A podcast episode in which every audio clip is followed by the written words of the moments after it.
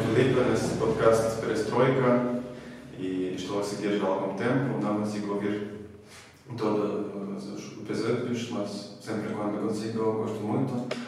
E, eh, e também o, o, nome é engraçado, que é a palavra russa, Perestroika, que agora com estes acontecimentos novos acho que precisamos de uma outra Perestroika na Rússia.